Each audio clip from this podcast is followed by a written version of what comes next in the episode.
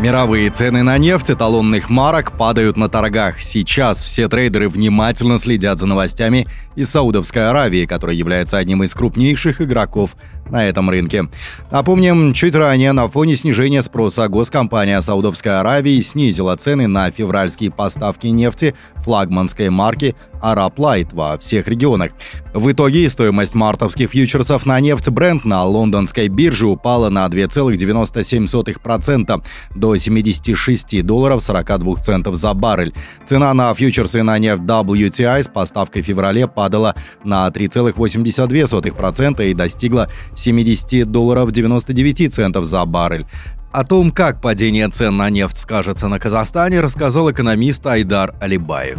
Я бы не назвал это э, изменение цены нефти или падение ее каким-то таким критическим.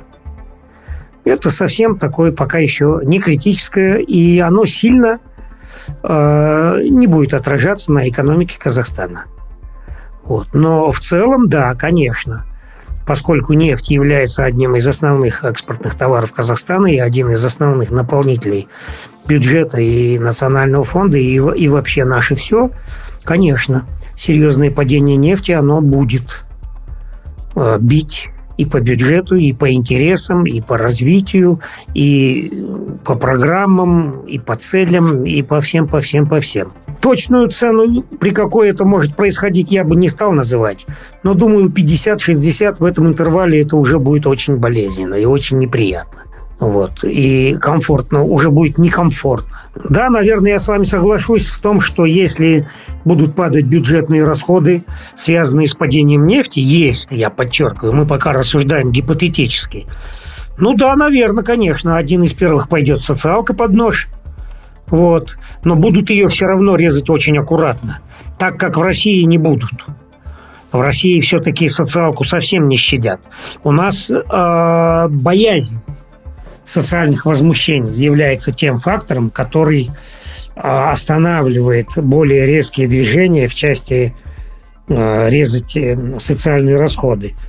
Ну, найдут, найдут. Здесь, я думаю, они заставят ужаться губернаторов немного, подтянут какие-то другие направления. Ну и потом, знаете, у нас довольно много всяких мутных программ, которые принимались э, под э, влиянием тех или иных лоббистских групп, главная цель которых, э, этих лоббистских групп, при лоббировании этих программ была не развитие инфраструктуры, как сказано в этих программах, а именно распил, воровство, разбазаривание и так далее.